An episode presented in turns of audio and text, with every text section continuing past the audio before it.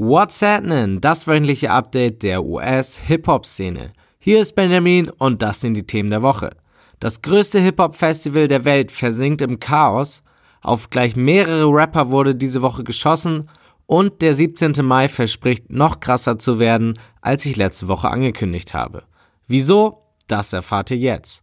Also, what's happening?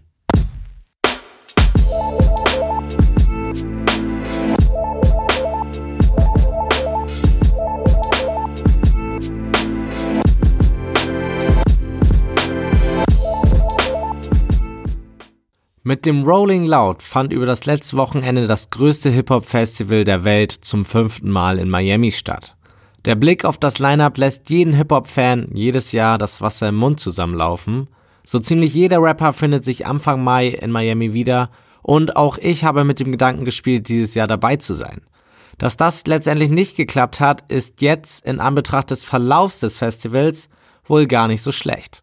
Gleich drei Vorfälle ereigneten sich im und um das Festival herum, die für ziemliche Medienaufmerksamkeit sorgten. Zuerst haben wir da mal wieder Kodak Black. Der wurde nämlich kurz vor seinem geplanten Gig von der Polizei verhaftet. Wieso? Weil er vor kurzer Zeit eine Waffe kaufen wollte und auf dem Formular, welches man für den Kauf der Waffe ausfüllen musste, falsche Angaben gemacht hat. Er log also bei dem Kauf einer Feuerwaffe. Dass das Konsequenzen nach sich zieht, ist klar. Kodak muss jetzt vor Gericht und befürchtet eine Strafe von bis zu zehn Jahren, wenn er verurteilt wird. So langsam bekommt man das Gefühl, dass die ganze Situation um Kodak quasi eine Hetzjagd auf ihn ist, wobei Kodak es mit seinen meistens ziemlich dummen Aktionen der Polizei auch nicht wirklich schwer macht. Aber naja, wie üblich war Kodak nur kurzfristig im Gefängnis, denn er bezahlte ziemlich schnell eine Kaution in Höhe einer halben Million Dollar.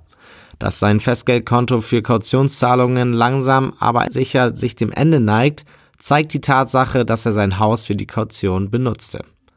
Ihr merkt das, Kodak hat fast jede Woche irgendwas Dummes angestellt und so langsam bekomme ich das Gefühl, dass wir ihn bald für sehr lange Zeit hinter Gittern sehen werden. Kommen wir jedoch zum nächsten Rolling Loud Vorfall, der sich nur wenige Stunden nach Kodaks Verhaftung ereignete. Lil Wayne sagte seine Performance ab. Nicht aus Solidarität gegenüber Kodak, sondern weil die Polizei verlangte, dass Wayne sich einer Polizeikontrolle unterzieht, bevor er auf die Bühne geht. Etwas, mit dem Wayne nicht übereinstimmte. Er wird sich niemals einer Polizeikontrolle unterziehen, nur um seinen Job zu machen, waren seine Worte. Eine Aussage, für die er natürlich viel Zuspruch bekam.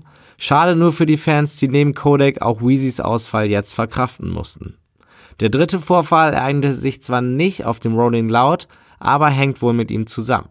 NBA Youngboy, der wegen des Festivals in der Stadt war, war in einer Schießerei auf offener Straße verwickelt. Es handelte sich wohl um einen Drive-by-Angriff auf NBA und seine Crew, die daraufhin auf der Straße das Feuer erwiderte. Leider verstarb dabei eine unbeteiligte Person. Vermutet wird aktuell, dass ein Rapper oder eine Crew, mit der NBA Beef hat, den Drive-by vollzog. Dass dabei eine, wie gesagt, unbeteiligte Person starb, ist natürlich unverzeihbar. Was bedeutet das also für das Festival? Natürlich sind das alles Vorfälle, die alle erstmal negative Presse verbreiten. Rolling Loud ist bekannt dafür, wirklich fast jeden Rapper vor Ort zu haben. Da kann man es natürlich nicht vermeiden, dass da auch welche dabei sind, die miteinander Stress haben. Die Waffengesetze in Amerika tun dann ihr Übriges. Ich denke, dass dieses Rolling Loud mehr als deutlich gezeigt hat, dass Miami während des Festivals in einem Ausnahmezustand ist.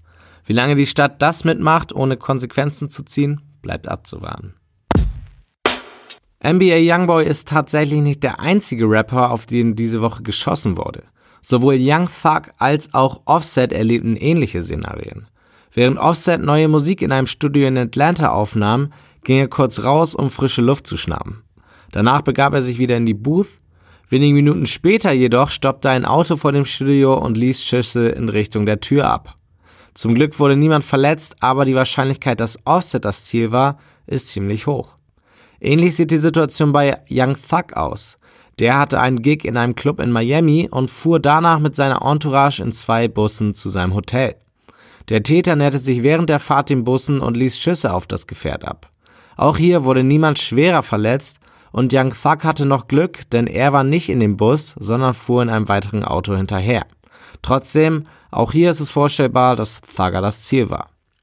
Und als wäre all das noch nicht genug, erreichte uns kurz vor der Aufzeichnung dieser Folge noch die Nachricht, dass sowohl auf Yo Gaddis Tourbus als auch auf YNF Luccis Auto geschossen wurde. Verletzt wurde auch hier niemand, aber es ist einfach nur krass, was da gerade abgeht. Auf fünf Rapper wurde innerhalb weniger Tage geschossen. Da können wir uns echt glücklich schätzen, dass wir in Deutschland leben. Neue Alben gab es am 10. Mai theoretisch nur eins. Logic droppte mit Confessions of a Dangerous Mind seinen fünften Langspieler seit Mai 2017. Das ist schon eine stolze Zahl. Für diese LP hat er sich dann aber auch eine Menge interessanter Feature-Gäste geholt. YBN Corday, Gucci Mane, G-Eazy, Wiz Khalifa und Will Smith. Das Eminem-Feature darf man hier allerdings auch nicht vergessen. Homicide war ja die Leadsingle von dem Projekt und sorgte jetzt auch dafür, dass Eminem zum 21. Mal in den Top 10 der Charts platziert ist. Damit ist er zusammen mit Jay-Z der dritterfolgreichste Rapper, was Top 10 Platzierungen angeht. Hat man so vielleicht auch nicht auf dem Schirm gehabt. Wie gesagt, Logics Album war das einzige, was am 10. Mai erschien, aber bereits am 7. Mai gab es das Debütalbum Shea Butter Baby von Ari Lennox. Lennox ist die Gesangsstimme von J. Cole's Label Dreamville, deswegen ist es auch wenig verwunderlich, dass neben JID auch J. Cole auf der Platte zu hören ist. Für RB-Fans sicherlich ein Muss.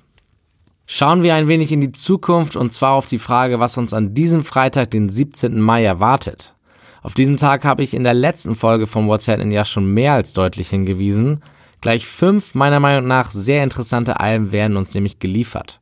Tyler the Creator meldet sich endlich wieder mit Igor zurück und DJ Khaled wird uns die gewohnte Star Power auf Father of a Shard liefern. Dazu kommen die Newcomer Megan Thee Stallion und Slowthai, die sich erstmals einem größeren Publikum vorstellen wollen. Und als wäre das noch nicht genug, hat der Wu-Tang Clan kurzfristig angekündigt, dass sie eine 7-Track-EP veröffentlichen. Der Grund für das erste gemeinsame Projekt seit 2014 ist übrigens eine neue Doku-Serie über die Gruppe. Off Mike's a Man heißt diese und hat bisher sehr gute Kritiken erhalten. Im Internet kann man sie über einen Probemonat auch kostenlos anschauen. Und auch befanden sich unsere Lieblingsrapper diese Woche wieder im Ankündigungsmodus. Sowohl das Beast Coast Kollektiv um Joey Badass, die Flatbush Zombies und die Underachievers, als auch die Suicide Boys zusammen mit Travis Barker haben ihre nächsten Projekte für den 24. Mai angekündigt.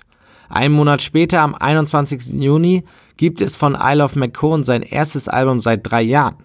M3 wird die Platte heißen. Im Sommer dann irgendwann gibt es das Debütalbum von Westside Gun auf seinem neuen Label Shady Records. Westside Gun habe ich in diesem Podcast noch gar nicht erwähnt, aber wer auf Boom Bap steht, sollte sich diesen Kollegen definitiv mal anhören. Soweit mit den Jungs, die uns zumindest ungefähre Zeitangaben für ihre Alben gegeben haben, heißt aber nicht, dass sie auch Ankündigungen ohne Monatsangabe bekommen haben. Sowohl Swaley als auch Playboy Carti haben vermeldet, dass ihre Alben sehr bald kommen werden. Ähnlich sieht die Situation um unseren Daumenbrenner in dieser Kategorie Lil Uzi Vert aus. Beim Rolling Loud verkündete Uzi nämlich, dass Eternal Take fertig und bereit zum Droppen ist. Hier muss allerdings jeder selber entscheiden, wie ernst er Usis Worte nimmt. Newsflash. Eine lustige Meldung gab es diese Woche aus dem Hause von Chance the Rapper. Der sorgte nämlich dafür, dass die Fastfood-Kette Wendy's eine bestimmte Sorte an Nuggets wieder in ihr Sortiment nahm. Wie es dazu kam? Chance bittete auf Twitter, dass Gott die Nuggets wieder zurückbringt. Wendy's reagierte in diesem Fall, indem sie ihre Follower aufforderte, den Tweet zwei Millionen Mal zu liken. Und nach ein wenig Werbung schafften Chance und seine Follower es auch, die Marke zu knacken. Immerhin scheint Essen die Menschen heutzutage noch zu vereinen. Schlechte Nachrichten für alle Fans der City Girls. Die Gruppe besteht mit JT und Young Miami eigentlich aus zwei Frauen. Seit Juli 2018 sitzt JT allerdings hinter Gittern wegen Kreditkartenbetrugs. Diese Woche wurde bekannt, dass ihr Antrag auf eine frühere Entlassung abgelehnt wurde. Doppelt ärgerlich, denn gerade zu ihrer Einsperrung schien es mit dem Erfolg der City Girls richtig loszugehen. Aktuell müssen die Mädels also hoffen, dass die Fans bis zum März 2020 zu ihnen halten. Dass Rapper gerne mit ihrem Reichtum angeben, ist völlig normal. Teurer Schmuck, teure Autos oder auch mal ein paar hunderttausend Dollar in Cash sind wir alles gewohnt. Drake hat diese Woche jedoch alle übertroffen. Über Social Media zeigte er, dass er sich ein ganzes Flugzeug gekauft hat. Videos dazu gibt es auf seinem Instagram und spätestens bei der Innenausstattung wird man neidisch. Getauft hat er den Flieger übrigens auf Air Drake. Und zum Schluss eine interessante Statistik. A Boogie with the Hoodies Album Hoodie Season ist das bisher erfolgreichste Hip-Hop-Album des Jahres. Fast eine Milliarde Mal wurde es in diesem Jahr schon gestreamt und das, obwohl es offiziell schon im Dezember letzten Jahres rauskam. Auch lustig vor dem Hintergrund, dass es einen Negativrekord damit aufgestellt hat, dass es im Januar auf Nummer 1 der Charts ging mit nur 823 verkauften CDs oder ähnlichen physischen Tonträgern. So wenig gab es noch nie bei dem Top-Album Amerikas.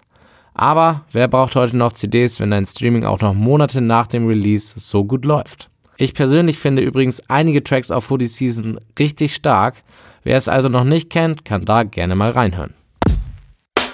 Und das war es mal wieder für diese Woche. Bevor ich mich aber verabschiede, habe ich wie immer noch eine Empfehlung von Beiträgen für euch, die ihr euch unbedingt anschauen solltet. Diese Woche ist das ein Live-Auftritt von Lizzo. Die Powerfrau hat ja vor kurzem ihr Album Cause I Love You veröffentlicht und das finde ich echt stark. Ob rappen, singen oder entertain, die Frau kann einfach alles und das hat sie auch bei ihrem Auftritt in der Talkshow von Jimmy Kimmel bewiesen. Ich habe echt lange nicht mehr so eine nice TV-Performance gesehen. Gönnt euch also. Den Link zu dem Video findet ihr auf whatsapp.de im Beitrag zu dieser Sendung. Und damit entlasse ich euch für diese Woche. Folgt at WhatsApp PC bei Instagram und bis zur nächsten Woche. Reingehauen.